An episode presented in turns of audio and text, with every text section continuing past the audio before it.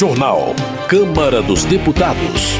Plenário da Câmara aprova a reforma tributária com isenção da cesta básica. Texto que segue para o Senado inclui unificação de impostos e cobrança no destino. Arthur Lira acredita que senadores vão manter espinha dorsal da reforma. Boa noite. Os deputados concluíram a votação da proposta de emenda à Constituição da reforma tributária nesta sexta-feira. O texto final foi aprovado em dois turnos e agora segue para análise do Senado. O repórter Antônio Vital tem os detalhes. Depois de quatro anos de discussão, o plenário da Câmara aprovou a proposta de emenda à Constituição que altera a cobrança e a repartição de impostos entre governo federal, estados e municípios, a chamada reforma tributária. A proposta substitui dois tributos federais, PIS e COFINS, por outro chamado CBS, que será gerido pelo governo federal. Também prevê que o ICMS e o ISS serão substituídos pelo IBS, que será gerido por estados e municípios. Além disso, os impostos serão cobrados nos locais de destino das mercadorias e serviços, e não mais no seu estado de origem. O texto define uma fase de transição de sete anos até a mudança completa, entre 2026 e 2032. A partir de 2033, os impostos atuais serão extintos. O IBS, que substituirá o ICMS e o ISS, será distribuído para estados e municípios a partir de decisões de um Conselho Federativo, sem a participação do governo federal. O Conselho foi objeto de muitas críticas da oposição, que apontava perda de autonomia dos estados.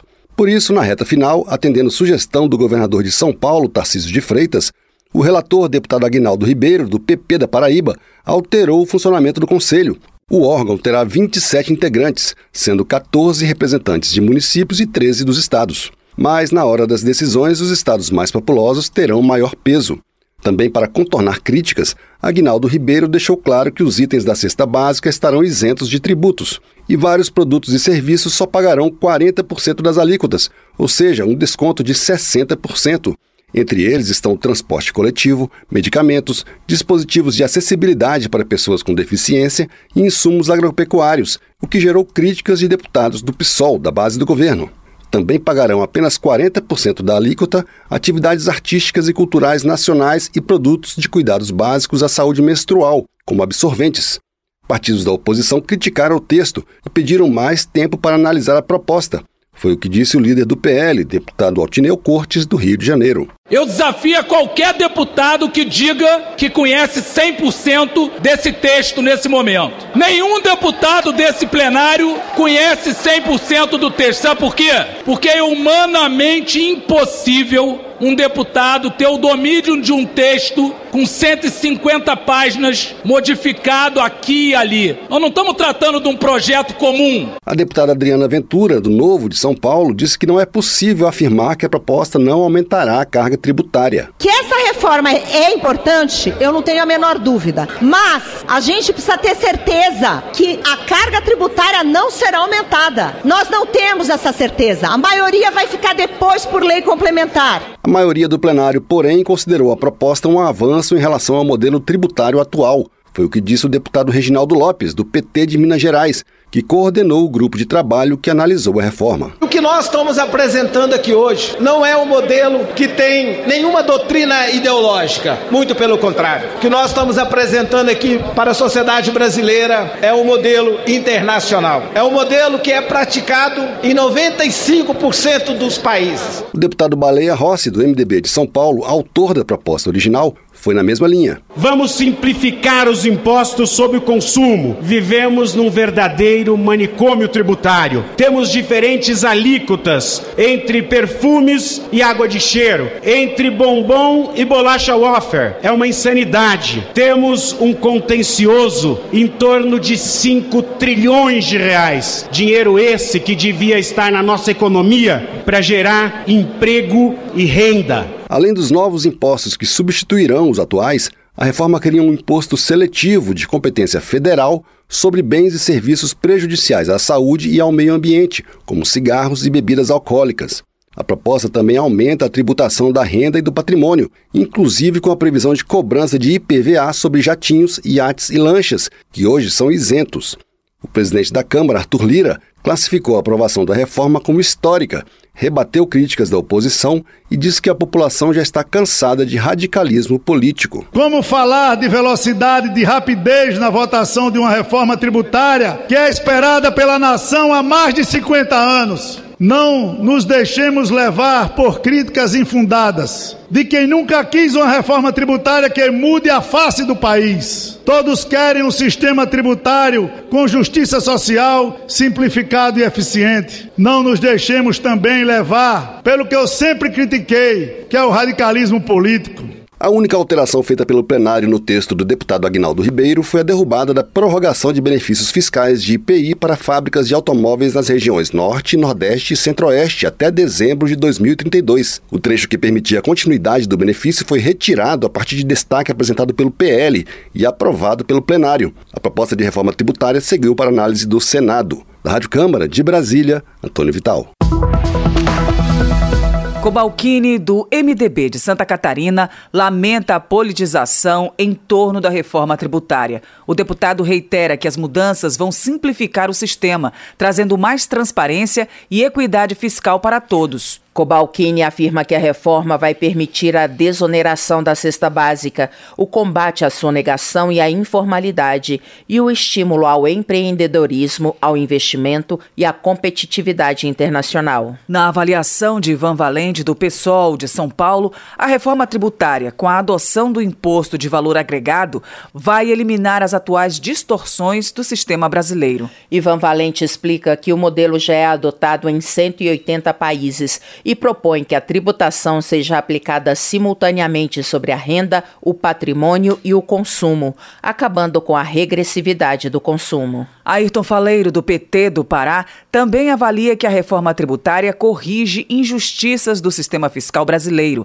Ele afirma que o modelo atual é complexo, o que faz com que os cidadãos não saibam o quanto estão pagando de impostos. Além disso, Ayrton Faleiro considera que as regras vigentes estimulam a chamada guerra fiscal, com disputas judiciais que levam à perda de arrecadação por parte da União. Abílio Brunini, do PL de Mato Grosso, acusa o governo federal de querer tirar dinheiro dos municípios e dos estados por meio da reforma tributária. Segundo ele, o objetivo é atender aos interesses do próprio executivo em detrimento dos interesses dos cidadãos. No entendimento de Abílio Brunini, a reforma tributária faz parte de um processo de vingança contra empresários e comerciantes que apoiaram o ex-presidente Jair Bolsonaro nas eleições de 2020. 2022. Já Tadeu Venere, do PT do Paraná, avalia que a oposição fala contra a reforma tributária que ele considera fundamental para a economia do país, com o objetivo de atrapalhar as ações do governo federal. No entendimento de Tadeu Venere, o discurso alarmista visa apenas assustar a população e desviar a atenção das conquistas do governo Lula, que, segundo ele, colocou o Brasil no novo ciclo de crescimento e superação. Pastor Henrique Vieira, do PSOL do Rio de Janeiro, propõe uma nova perspectiva de debate sobre o sistema tributário focada no antirracismo e que leve em consideração os quatro séculos de escravidão e a necessidade de justiça social para a população negra. Pastor Henrique Vieira espera que, quando a matéria chegar ao Senado, seja discutida a criação de um Fundo Nacional de Reparação ao Povo Negro. Em defesa da reforma tributária, Zé Neto, do PT da Bahia, argumenta que o elevado passivo fiscal e a complexidade do atual sistema de cobrança de impostos são entraves para o desenvolvimento do país. Zé Neto compara o modelo do Brasil com o dos Estados Unidos. Ele afirma que, enquanto no Brasil uma empresa química necessita de 48 profissionais para lidar com as questões tributárias, nos Estados Unidos, a mesma empresa precisa de apenas dois especialistas. Mas, na opinião de Emidinho Madeira, do PL de Minas Gerais, a reforma maltrata os produtores rurais, impondo a eles uma carga tributária mais pesada. Ele argumenta que o homem do campo é o esteio da economia nacional e, por isso, merece um tratamento diferenciado. De acordo com Emidinho Madeira, muitos agricultores e pecuaristas estão desanimados e a juventude rural desmotivada, o que pode resultar no enfraquecimento do setor. Lindbergh Farias, do PT do Rio de Janeiro, argumenta que o sistema tributário brasileiro é um dos mais complexos e confusos do mundo, além de ser injusto, porque sobretaxa os mais pobres. Lindbergh Farias salienta que, entre a promulgação da Constituição em 1988 até hoje, foram editadas 460 mil normas tributárias, o que, segundo ele, acumula problemas, provoca guerras fiscais e prejudica o povo. Por sua vez, Dr. Frederico, do Patriota de Minas Gerais, critica a forma como a apreciação da reforma tributária foi conduzida e reclama a falta de informações sobre o projeto. Segundo o deputado, os dados sobre quem será beneficiado ou prejudicado não estão claros. Doutor Frederico cobra a responsabilidade da equipe econômica do governo federal, uma vez que a aprovação da reforma tributária vai impactar a vida de milhões de brasileiros. Ele ainda alerta que a aprovação da proposta poderá deixar o Brasil mais dependente do Banco Mundial. Por outro lado, Carol D'Artora, do PT do Paraná, afirma que a reforma tributária colocará o Brasil em sintonia com o resto do mundo. Segundo a deputada, o sistema tributário atual penaliza os cidadãos, principalmente os mais pobres e as mulheres negras. Carol D'Artora acusa a oposição de mentir sobre a reforma tributária, distorcendo o debate. Ela enfatiza que a reforma não aumentará os preços da cesta básica e destaca a relevância da desoneração de produtos relacionados à saúde menstrual das mulheres, incluídos na matéria. Guilherme Boulos, do PSOL de São Paulo, também destaca pontos positivos da reforma tributária, como, por exemplo, a simplificação do sistema e o combate à complexidade de alíquotas que favorecem isenções fiscais e negociatas. Guilherme Boulos ainda menciona a redução das tarifas de transporte público coletivo e a alíquota menor para atividades culturais, como avanços significativos. Presidência. Após a conclusão da votação da reforma tributária, o presidente da Câmara disse acreditar que a espinha dorsal do texto será mantida no Senado. A reportagem é de Luiz Gustavo Xavier. O presidente da Câmara, Arthur Lira, afirmou que o sentimento após a aprovação da reforma tributária é de dever cumprido. Lira reforçou que é a primeira reforma tributária aprovada após o período da redemocratização e disse que a proposta é de interesse do país. O texto segue agora para o Senado que deve manter a espinha dorsal da proposta na avaliação de Arthur Lira. Ela é do país e eu espero que, com a sua aprovação no Senado, a gente possa ter um texto concentrado na espinha dorsal da neutralidade, no aumento da base de arrecadação, na desburocratização e, acima de tudo, na segurança jurídica para quem gera emprego e para quem quer investir nesse país. O presidente da Câmara disse ainda que a votação das alterações do Senado para o projeto do novo arcabouço fiscal deve ficar para agosto. Arthur Lira diz que haverá mínimas alterações do texto aprovado anteriormente pelos deputados, mas o relatório do deputado Cláudio Cajado, do PP da Bahia, ainda precisa ser disponibilizado aos líderes. Da Rádio Câmara de Brasília, Luiz Gustavo Xavier. Economia. Emanuel Pinheiro Neto, do MDB de Mato Grosso, faz críticas aos juros altos e à política monetária do Banco Central, que, segundo ele, privilegia os rentistas em detrimento do povo trabalhador. Emanuel Pinheiro Neto elogia o governo Lula por ter alterado a política de preços da Petrobras. De acordo com um congressista, essa postura valoriza a moeda nacional e tem como resultado a queda da inflação e o crescimento da economia. Glaze Hoffman, do PT do Paraná, questiona o Banco Central por que os juros não baixam, uma vez que, segundo a deputada, a atual taxa de 13,75% não condiz mais com a realidade econômica do país. Glaze Hoffman argumenta que a taxa básica de juros é exorbitante diante de indicadores econômicos favoráveis, como a baixa inflação e controle do câmbio. Agricultura. Bom Gás do PT Gaúcho destaca a importância da volta do programa de aquisição de alimentos. Ele lembra que o PAA foi criado em 2003 pelo presidente Lula com o objetivo de estimular a produção de alimentos da agricultura familiar e gerar renda para os agricultores. Bom Gás também afirma que as compras públicas realizadas pelo PAA garantem qualidade de vida e dignidade para as pessoas em situação de vulnerabilidade, contribuindo para tirar o Brasil do mapa da fome. Presente do MDB de Santa Catarina pede que o governo federal socorra o setor leiteiro. Segundo o deputado, 4 milhões de brasileiros que dependem dessa atividade para sobreviver passam por dificuldades devido à importação de leite da Argentina e do Uruguai.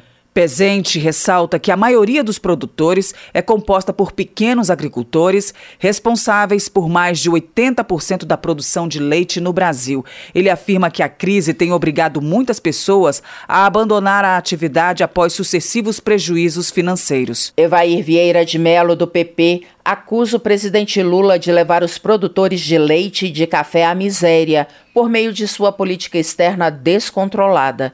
De acordo com o deputado, só os produtores de café do Espírito Santo terão um prejuízo estimado de 5 bilhões de reais este ano. Evair Vieira de Melo chama de fake news o Plano Safra e critica o Ministério da Fazenda por não tomar providências para resolver a situação do homem do campo ele afirma que, em vez de socorrer os produtores, o governo quer oferecer alimento barato às custas de quem produz. Heitor Chu, do PSB Gaúcho, parabeniza o Conselho Monetário Nacional por ter reconhecido a necessidade de alterar o Manual de Crédito Rural para operações de custeio, investimento, industrialização e comercialização. Heitor Chu explica que o objetivo das mudanças é oferecer aos produtores rurais, no ano agrícola de 2023-2024, melhores condições de financiamento. Homenagem. Fernanda Pessoa, do União do Ceará, lamenta o falecimento do ex-ministro da Agricultura Alisson Paulinelli no final de junho. A deputada lembra que Paulinelli foi um dos criadores da Embrapa e que chegou, inclusive, a ser indicado ao Nobel da Paz devido ao seu trabalho. Segundo Fernanda Pessoa, o ex-ministro desempenhou um papel fundamental na revolução do agronegócio brasileiro, beneficiando especialmente o desenvolvimento da região Nordeste. Desenvolvimento Regional. Ivoneide Caetano, do PT, celebra o anúncio de instalação da maior fábrica de carros elétricos do mundo em Camaçari, na Bahia. A empresa BID terá capacidade estimada de produzir 55 mil automóveis híbridos e elétricos por ano, gerando aproximadamente 5 mil postos de trabalho. Ivoneide Caetano acredita que o investimento da BID na Bahia é reflexo de um novo momento vivido pelo Brasil que envolve a reconstrução das relações internacionais, o retorno da credibilidade e do protagonismo do país no cenário global. Geraldo Rezende, do PSDB de Mato Grosso do Sul, destaca suas ações junto ao Ministério de Portos e Aeroportos. Sobre os recursos para a recuperação do aeroporto de Dourados, ele afirma que houve mais avanços nos últimos quatro meses do que nos últimos quatro anos. Geraldo Rezende ressalta a assinatura de um termo aditivo para a obra, que agora está orçada em mais de 88 milhões de reais. Ele menciona a expectativa de conclusão dos trabalhos no segundo semestre deste ano. Trabalho. Ana Paula Lima, do PT de Santa Catarina, lamenta a decisão do Supremo Tribunal Federal de que o piso salarial da enfermagem do setor privado deverá ser precedido de negociação coletiva entre empregadores e trabalhadores. Ana Paula Lima reafirma a necessidade de manter a luta em prol dos enfermeiros até que tenham um salário justo e que seja aprovada a redução da jornada de trabalho da categoria para 30 horas semanais. Reginete Bispo, do PT Gaúcho, celebra a sanção da Lei de Igualdade Salarial entre Homens e Mulheres, destacando a importância da medida para combater a desigualdade de gênero no Brasil. Para Reginete Bispo, a discrepância salarial sobre as mulheres negras é resquício de uma sociedade patriarcal e escravagista. Ela também destaca a importância da reforma tributária para o combate à desigualdade social de raça e de gênero. Últimas notícias. A Câmara aprovou o projeto de lei que dá ao representante da Fazenda Nacional o voto de desempate no Conselho Administrativo de Recursos Fiscais, o CAF, última instância de julgamento de questões tributárias na administração federal. Termina aqui o jornal Câmara dos Deputados, com trabalhos técnicos de Everson Urani e apresentação de Luciana Vieira e Val Monteiro. Boa noite para você. A Voz do Brasil retorna na segunda-feira. Uma boa noite e um bom fim de semana. Você ouviu A Voz do Brasil. Boa noite.